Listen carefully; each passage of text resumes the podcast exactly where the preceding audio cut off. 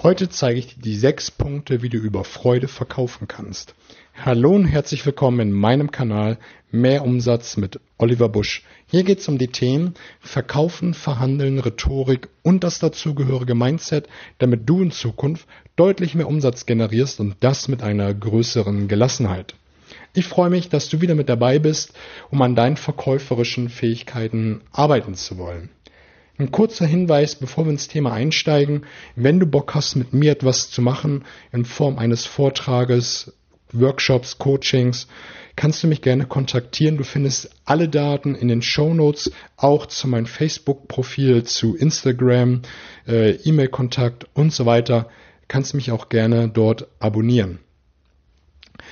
Das ist ja die erste Folge der Serie Verkaufsstrategien und es sind vier Episoden, die hier rauskommen werden. Das erste wird sein Verkaufen über Freude, dann über Schmerz, über den Expertenstatus oder über den Beziehungsmagnet.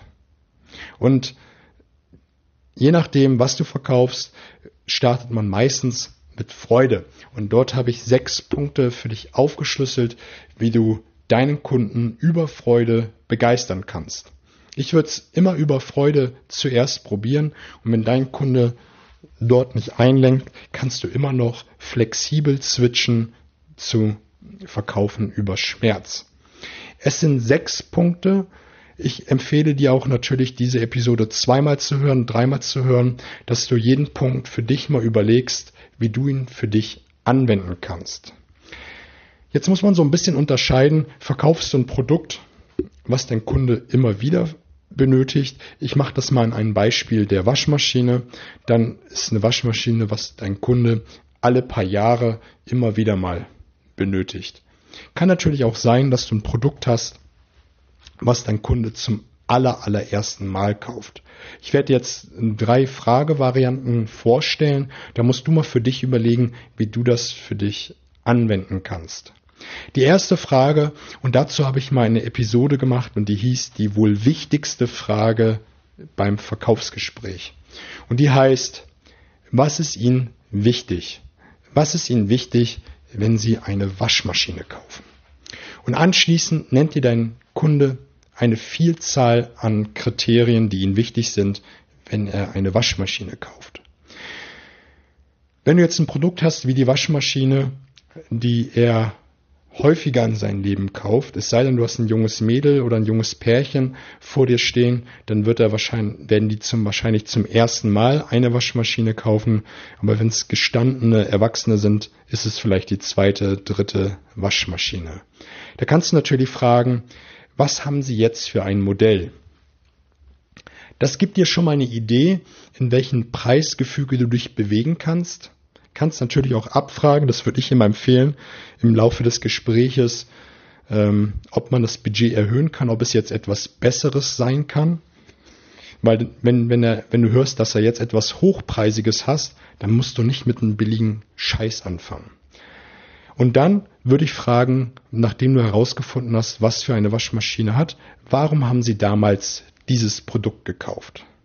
Damit kriegst du eine Vielzahl an Informationen. Warum? Also was für Kriterien Ihnen damals wichtig sind. Vielleicht kriegst du auch Randinformationen, die du sonst nicht herausgefunden hättest.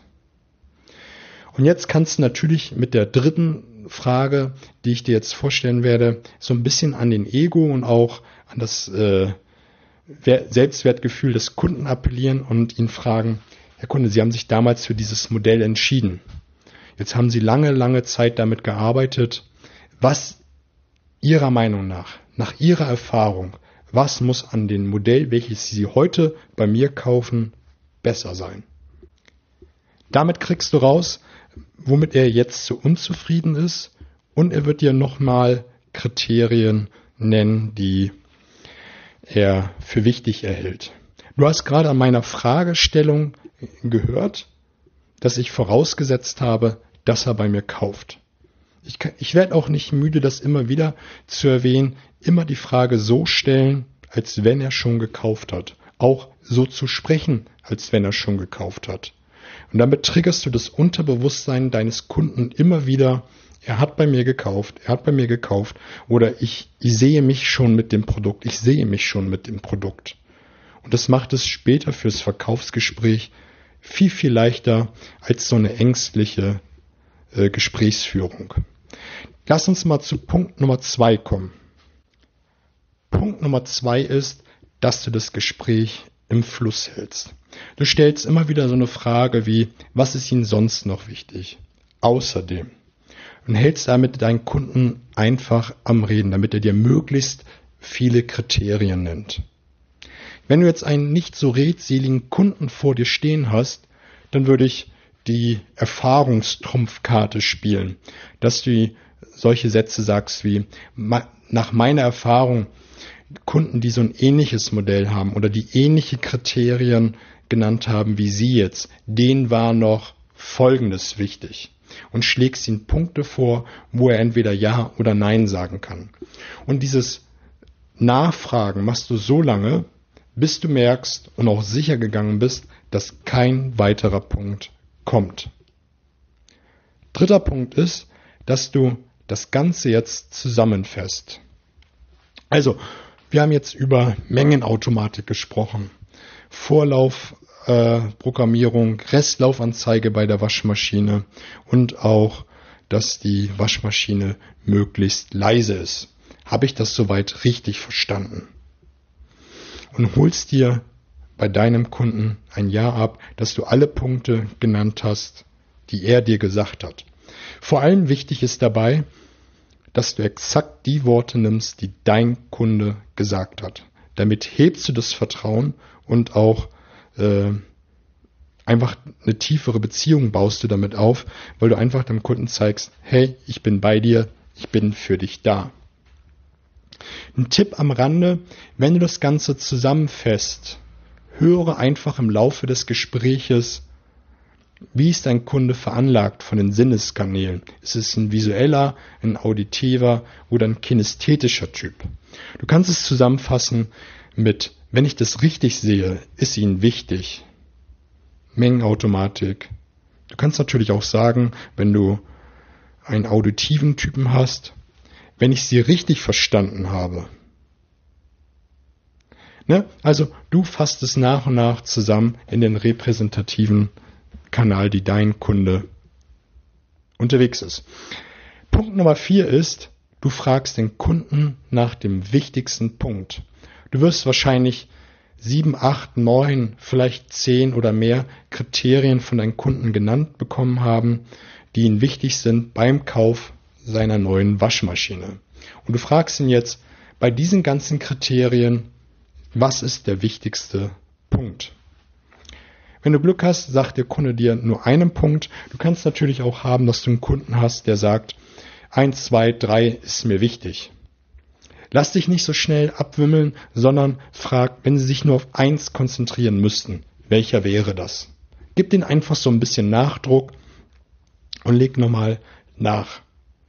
Und zu 99 Prozent wird jeder Kunde dir einen Punkt nennen. Und bei Punkt Nummer 5 fragst du, wieso ist Ihnen das so wichtig? Und damit kriegst du den absolut Hot Button, den Kittelbrennfaktor, warum er diese Waschmaschine oder warum ihm das so wichtig ist, dein Produkt, deine Dienstleistung heute zu kaufen.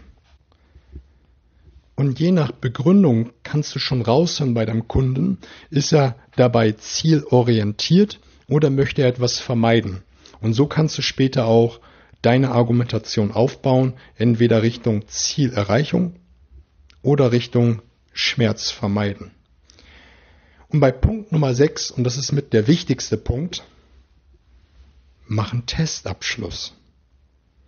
Herr Kunde, wir haben jetzt über die verschiedensten Kriterien gesprochen. Ihnen war wichtig, dass die Maschine eine Vorlaufzeit hat, eine Restlaufanzeige, eine Mengenautomatik, damit sie nicht so viel Wasser verbraucht und vor allem war ihnen ganz, ganz wichtig, dass sie leise ist, dass die Waschmaschine möglichst leise ist.